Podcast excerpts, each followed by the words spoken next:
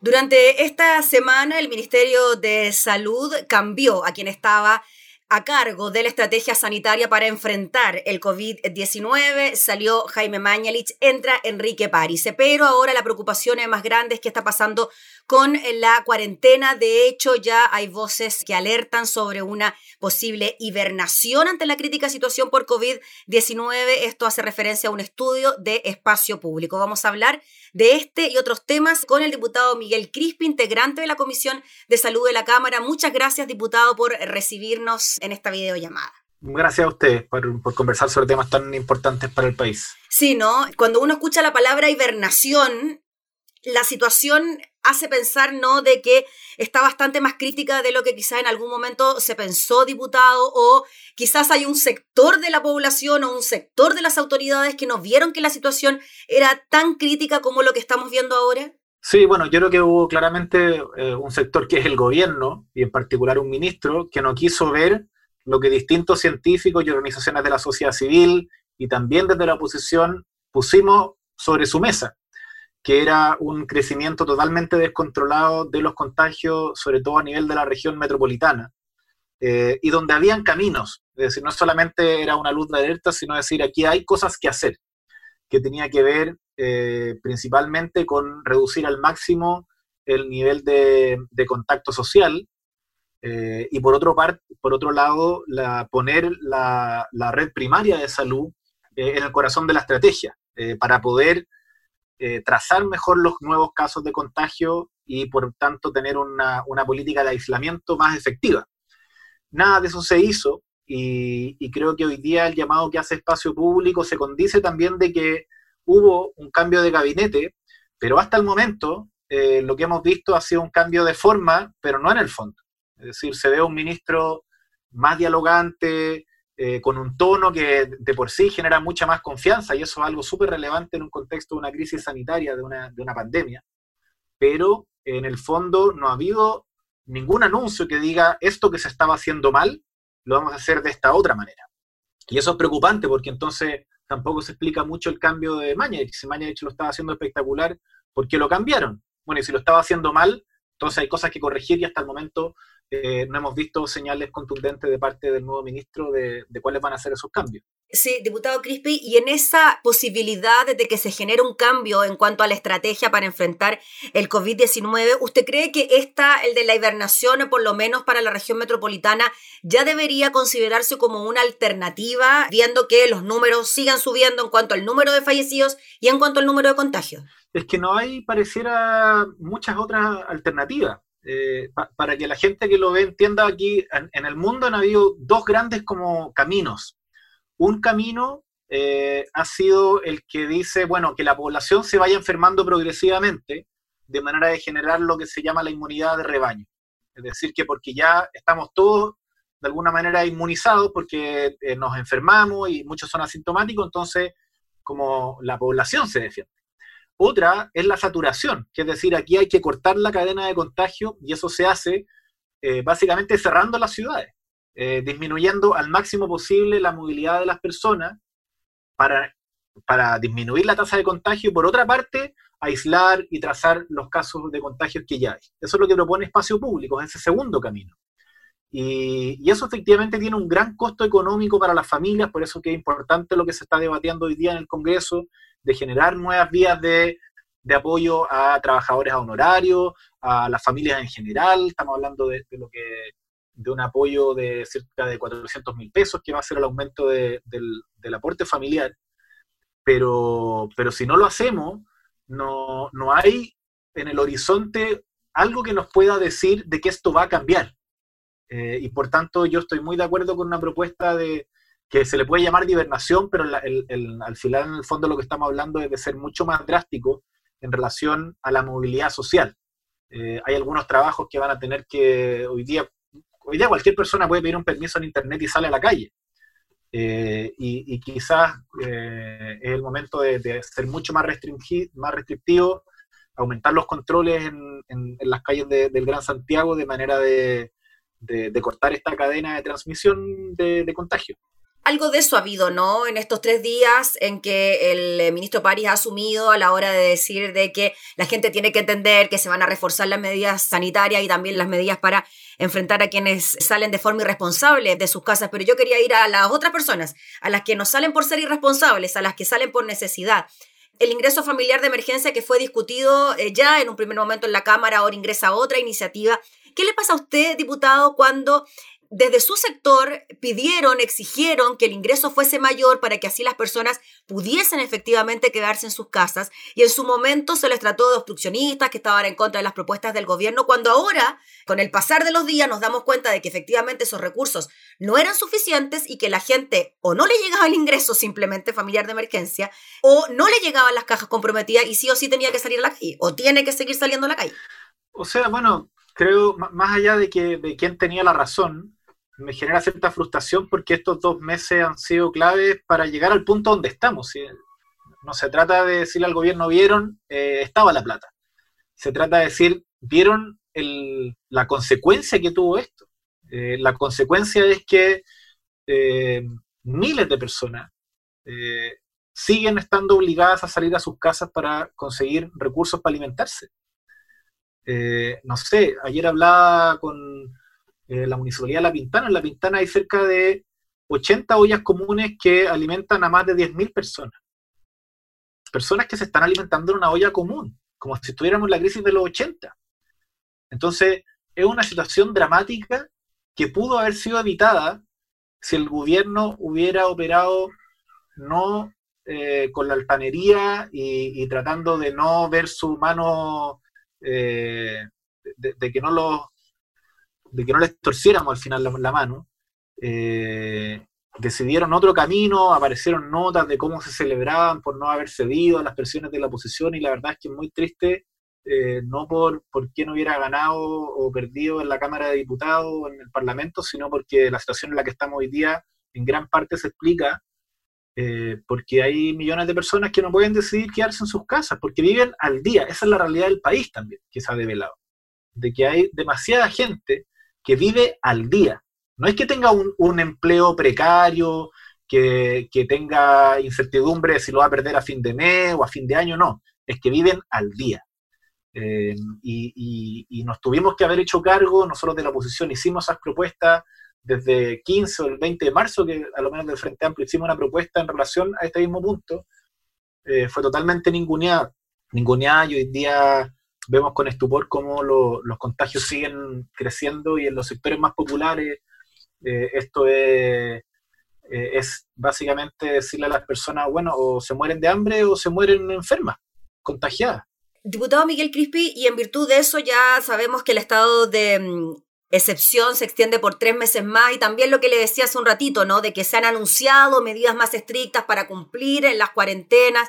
Ya tenemos cuarentena en Valparaíso, Viña del Mar, eh, San Antonio y algunos que dicen que ya necesitamos una cuarentena general para la región de Valparaíso, otros para la región de O'Higgins. ¿Usted considera que se deberían tomar más medidas como esa en cuanto a las cuarentenas, considerando que por lo menos en los sectores vulnerables de la región metropolitana las cuarentenas no han tenido muy buenos resultados? A ver, lo primero es que es preocupante esta noción de cuarentenas dinámicas, que, el ministro París ha dado señales de respaldar. Eh, las cuarentenas dinámicas no han funcionado en ninguna parte del mundo. Eh, o sea, que alguien del gobierno diga dónde han funcionado, porque la verdad, yo esto no lo digo en conversaciones con eh, médicos saludistas, me dicen, esto no ha funcionado en ninguna parte. no hay evidencia que respalde que hayan funcionado. y eso tiene que ver porque la, la movilidad de las personas eh, sobre todo en, ciudades que son tan segregadas, eh, tú vives en una parte pero trabajas en otra eh, y te movilizas. Entonces, la gente que vive en San Antonio, bueno, muchas trabajan en otra comuna o en otra región. Entonces, para la población también es muy difícil interpretar este tema de, de las cuarentenas dinámicas. y hay un problema comunicacional severo también que afecta por qué la gente no hace caso ya creo que todo el país eh, tiene muy claro del error garrafal que, generó el gobierno con esto de anunciar la vuelta a la normalidad. O sea, suena realmente estúpido, ¿no? Hoy día hablar de que el, gobierno estaba hablando de volver a la normalidad hace solo una semana atrás, hace un mes y un poco más, el gobierno hablaba de que estábamos a la vuelta a la esquina de volver a la normalidad. O sea, ¿en, qué Chile estaban viviendo? ¿Qué datos tenían arriba de la mesa? Eh, hoy día se necesita mucha claridad en las comunicaciones y también la decisión de tener cuarentenas como dinámicas, sectoriales, confunden mucho a las personas. Y, en mi opinión, aunque estas decisiones tienen un costo económico muy, muy, muy importante que lo sufren las personas más pobres, eh, mientras más nos demoremos, el costo va a ser más alto.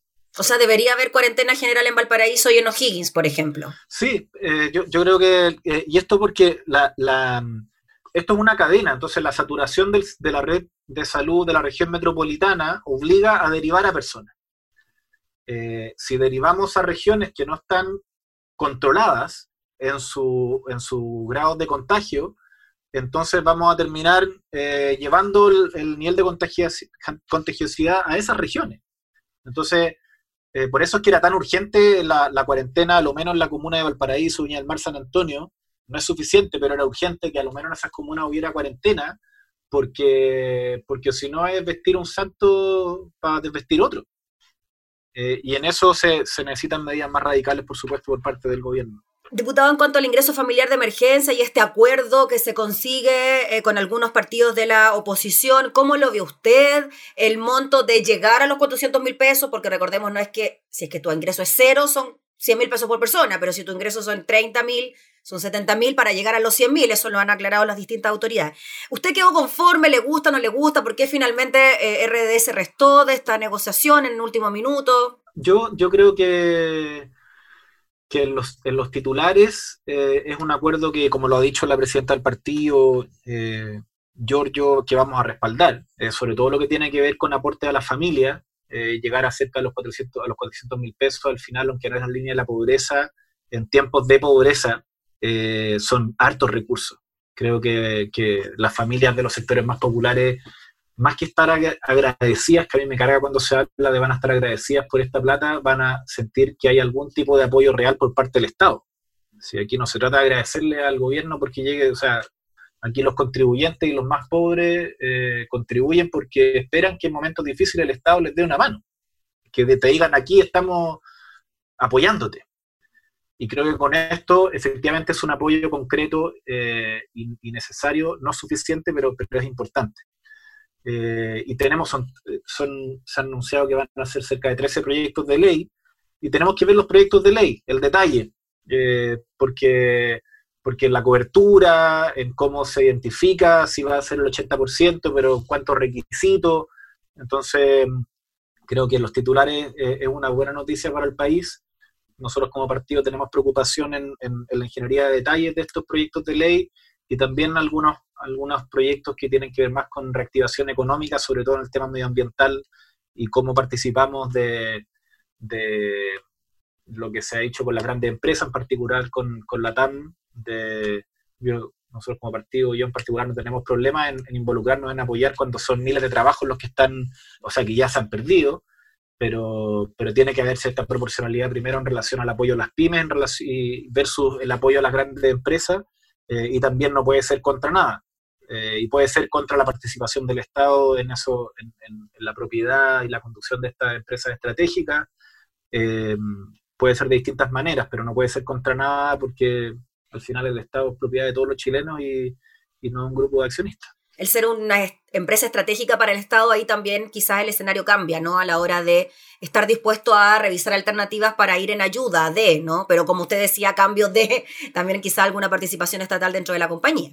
Sí, porque no, no, no es ir en ayuda, se, trata de hacernos cargo de problemas que son, que, aunque esta sea una empresa pública, o sea, una empresa privada, es un problema público, un mm. problema que afecta a demasiadas personas, es una empresa estratégica, entonces no es como por una posición ideológica decir, no, sabéis que no, este problema es una empresa privada, es un problema privado, no, es un problema del país.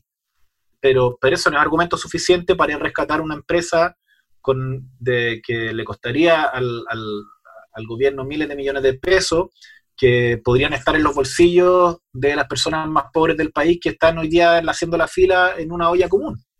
Entonces, eso es, lo que está en juego. Eh, y, en eso nosotros como partido vamos a ser muy cuidadosos de, ponernos básicamente del lado de, de quien hoy día lo están pasando más mal, que son las personas más pobres, los trabajadores que están cesantes, que están eh, esperando no perder el trabajo, no entrar en este, en este limbo del congelamiento de sus contratos, eh, de ese lado y, para eso estamos trabajando.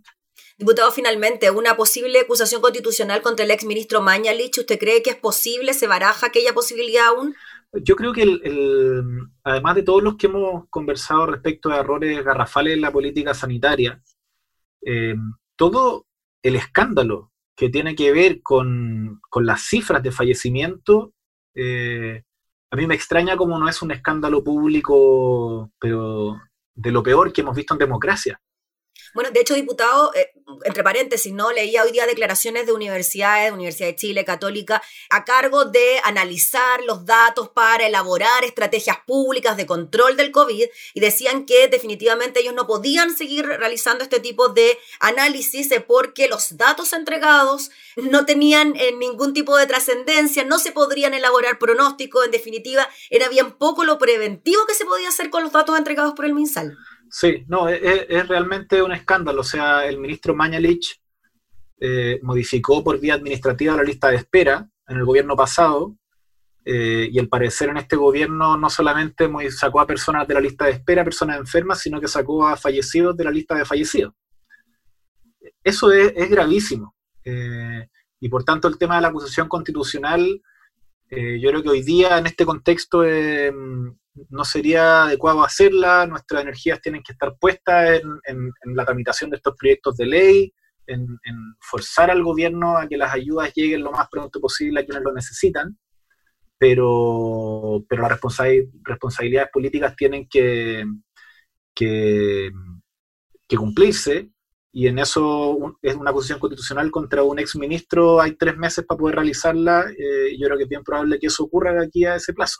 Muy bien, pues diputado Miguel Crispi, le agradecemos enormemente por el contacto, por recibirnos también bueno, ahí en su casa, así que lo dejamos seguir trabajando. Que esté muy bien, que tenga buen día. Cuídate, cuídense todos, que esté muy bien. Gracias. Chao. Chao. El diputado Miguel Crispi de Revolución Democrática, integrante de la Comisión de Salud, hablando entonces sobre posibles nuevas estrategias sanitarias del Ministerio.